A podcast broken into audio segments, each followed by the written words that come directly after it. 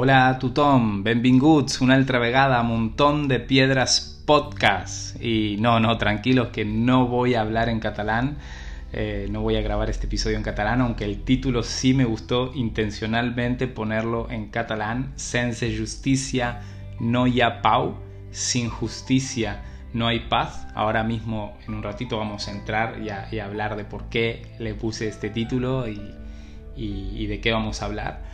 Ah, pero, pero sí, eh, antes que nada quería anunciar que eh, dentro de muy poquito vamos a tener la primer serie en Montón de Piedras.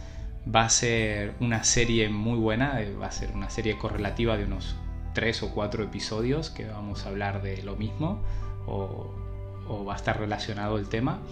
Ah, no les quiero hacer mucho spoiler, pero lo que vamos a hablar va a estar basado ah, en una película que a mí me gusta mucho. Eh, obviamente lo que voy a hablar va a estar basado en la Biblia, espero, supongo. pero, pero sí es una, es una película que me transmite un mensaje muy bíblico, ah, muy, muy cristiano. Y me gustaría compartir un poco, analizarla. No es una peli cristiana, no es una las típicas películas cristianas, Dios no está muerto, cosas así, no. Eh, no, no, no es de este tipo de pelis, es una película eh, reconocida, de hecho ha ganado Oscar y todo. pero eh, no les quiero hacer mucho más spoilers, pero sí vamos a hablar de, ciertos temas que trata esta película y, me parece muy interesante para, hacer una serie, ¿vale? Así que eh, analizar varios personajes, varias...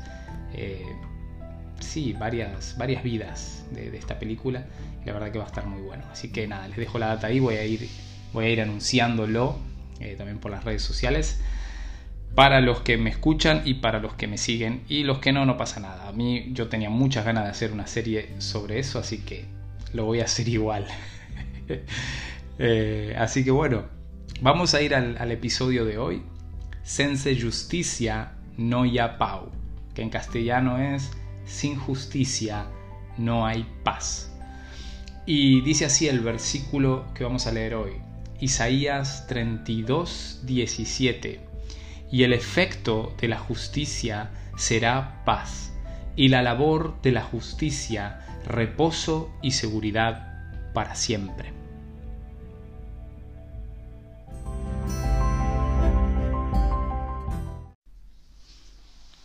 Pues muy bien, para los que viven aquí como yo en, Cataluña, eh, pues habrán escuchado esta, esta frase en catalán, la habrán visto en algún graffiti como lo he visto yo también. De hecho, la portada de este episodio ah, tiene un graffiti que he visto eh, por la zona de Valls. Eh, así que eh, es, algo muy común, se ve mucho. también se ve muy acompañado de, de otras frases ah, como libertad presus politics Ah, y para nada me quiero meter en política. Mm, los que me conocen saben muy bien que no me gusta la política. Eh, es algo que no, no, no, no, no me gusta nada, ni, ni, voy a utilizar este medio para exponer una postura política, que, que puedo tener una, yo qué sé, puedo tener una cierta inclinación sobre alguna que otra cosa, pero no es, eh, no es el lugar, ah, ni creo que tampoco nadie pidió mi opinión con respecto a eso. bueno, nadie pidió mi opinión con respecto a nada y yo hablo en este podcast, pero bueno, igualmente no me gusta, creo que es algo que, que, separa más que une, así que prefiero no hablar del tema. Simplemente, ah, bueno, para los que saben, eh, los que viven aquí o los que viven... Eh, en el resto de España, incluso también creo que es noticia que ha llegado fuera, ¿vale? Eh, era la noticia aquí en España, en todos los medios, antes de que, antes de que fuera lo del coronavirus, ¿no? Eh, era como que todo el tiempo, otra vez, y eh, censuraron a este, al otro, uno exiliado, el otro preso, y bueno, al final, ¿qué es? hasta dónde llega la libertad de expresión, hasta dónde es la manipulación de ciertos gobernantes, y todo este lío, ¿no? Porque sale la gente defendiéndolos, sale la gente acusándolos, bueno, en fin. Ah, no vamos a entrar en el tema si son presos políticos, si son políticos presos. Ah, ahora creo que los están dejando salir en libertad condicional. Ah, pero bueno, no, no, no, es, no es mi sentido hablar de eso. Pero me, mm, sí, por ahí el, título lo quise poner en catalán porque yo creo que los que vivimos aquí alguna vez nos hemos topado con esa, con esa frase. Ah, incluso se usa esta frase, sin justicia no hay paz, para muchas otras áreas, eh, para, para muchos otros temas, por ejemplo, eh, el tema de racismo, tema de, de, igualdad eh, en, en, cuanto al hombre a la mujer, en muchas cosas se usa esta frase y es, y es una gran verdad. Y lo que me gusta de esta frase es que es una verdad bíblica. Ah, eh, independientemente de si creas o no que es justo que, por ejemplo, estas personas estén en la cárcel o no, eso da igual, ¿vale? No nos vamos a meter en ese tema, pero ah, es una verdad bíblica. Sin justicia no hay paz. La paz se logra solamente con la justicia. Ahora bien, podemos ver en este versículo de Isaías 32, 17, dice que el efecto de la justicia es la paz. Es decir, si tú haces justicia, el resultado será que obtendrás paz. Es un principio de causa y efecto. La causa es la justicia y el efecto es la paz. ¿Sí? Eh, o sea, si quieres disfrutar del efecto que es la paz, debes trabajar en la causa que es la justicia. Ahora bien, ¿quieres paz?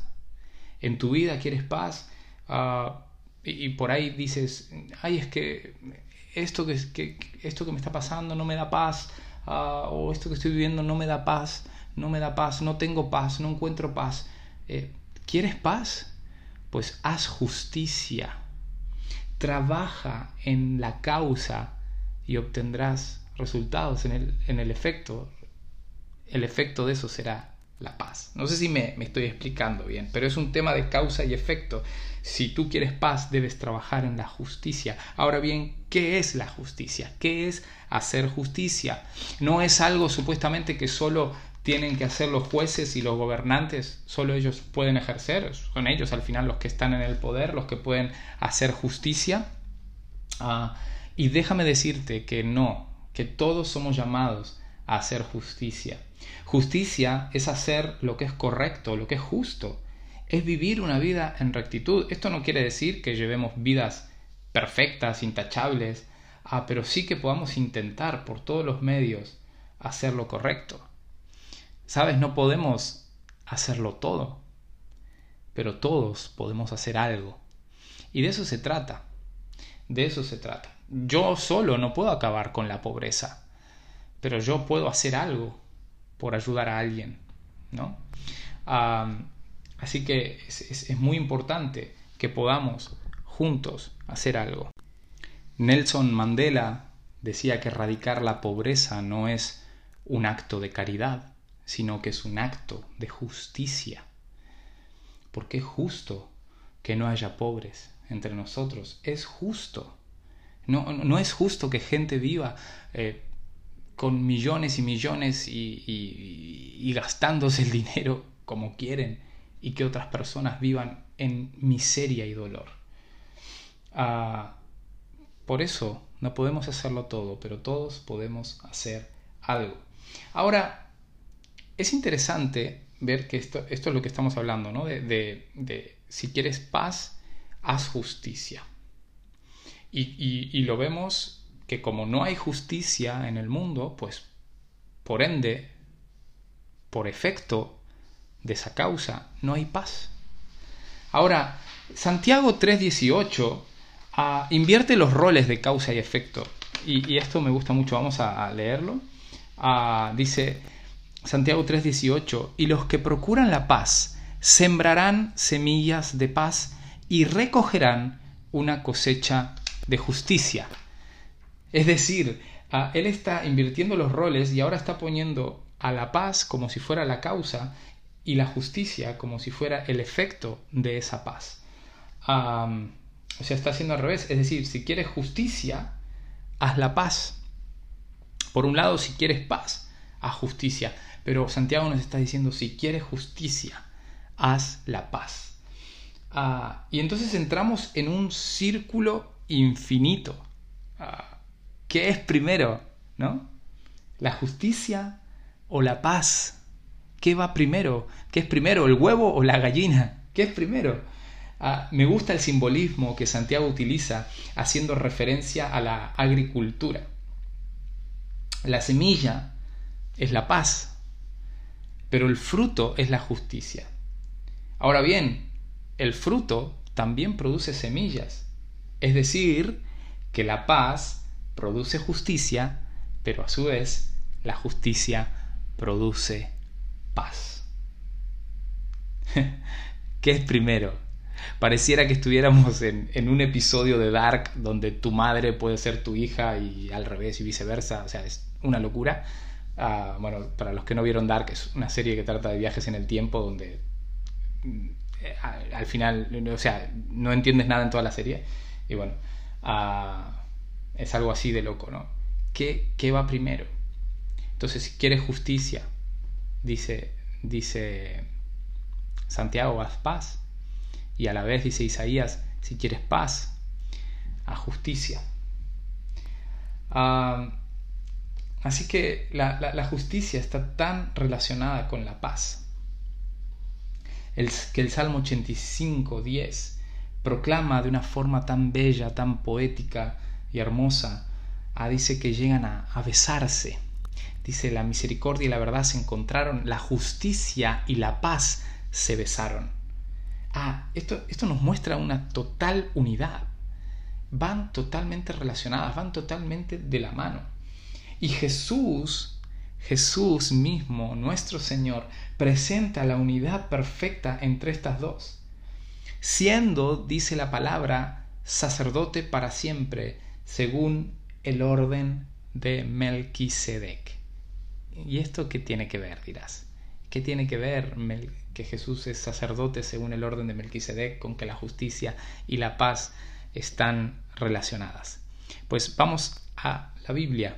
¿Y qué dice Hebreos capítulo 7? Dice así: Este Melquisedec fue rey de Salem y sacerdote del Dios Altísimo Salió al encuentro de Abraham, que regresaba de derrotar a los reyes, y lo bendijo. Entonces Abraham le dio la décima parte de todo lo que tenía. El nombre Melquisedec tiene dos significados. Su nombre Melquisedec significa rey de justicia, pero también se nos dice que es rey de Salem, o sea, rey de paz. Nadie sabe de dónde salió Melquisedec, no se sabe si tuvo papá y mamá, ni se sabe tampoco del principio ni del fin de su vida. Con él sucede como con el Hijo de Dios, sigue siendo sacerdote para siempre. Hay un, un, salmo mesiánico que nos habla de Jesús y dice que Jesús iba a ser sacerdote para siempre según el orden de Melquisedec este Melquisedec, que no sabemos ni su genealogía, no sabemos quién, quiénes fueron sus padres, no sabemos su descendencia, ah, pero lo único que sabemos es que era un sacerdote del Dios Altísimo y se nos dice que su nombre, Melquisedec, significa rey de justicia, pero a la vez era rey de Salem, que se supone que es la antigua Jerusalén, ciudad de paz. Salem significa paz. Melquisedec es tanto rey de justicia como rey de paz. Y esto es un simbolismo de nuestro Señor Jesucristo.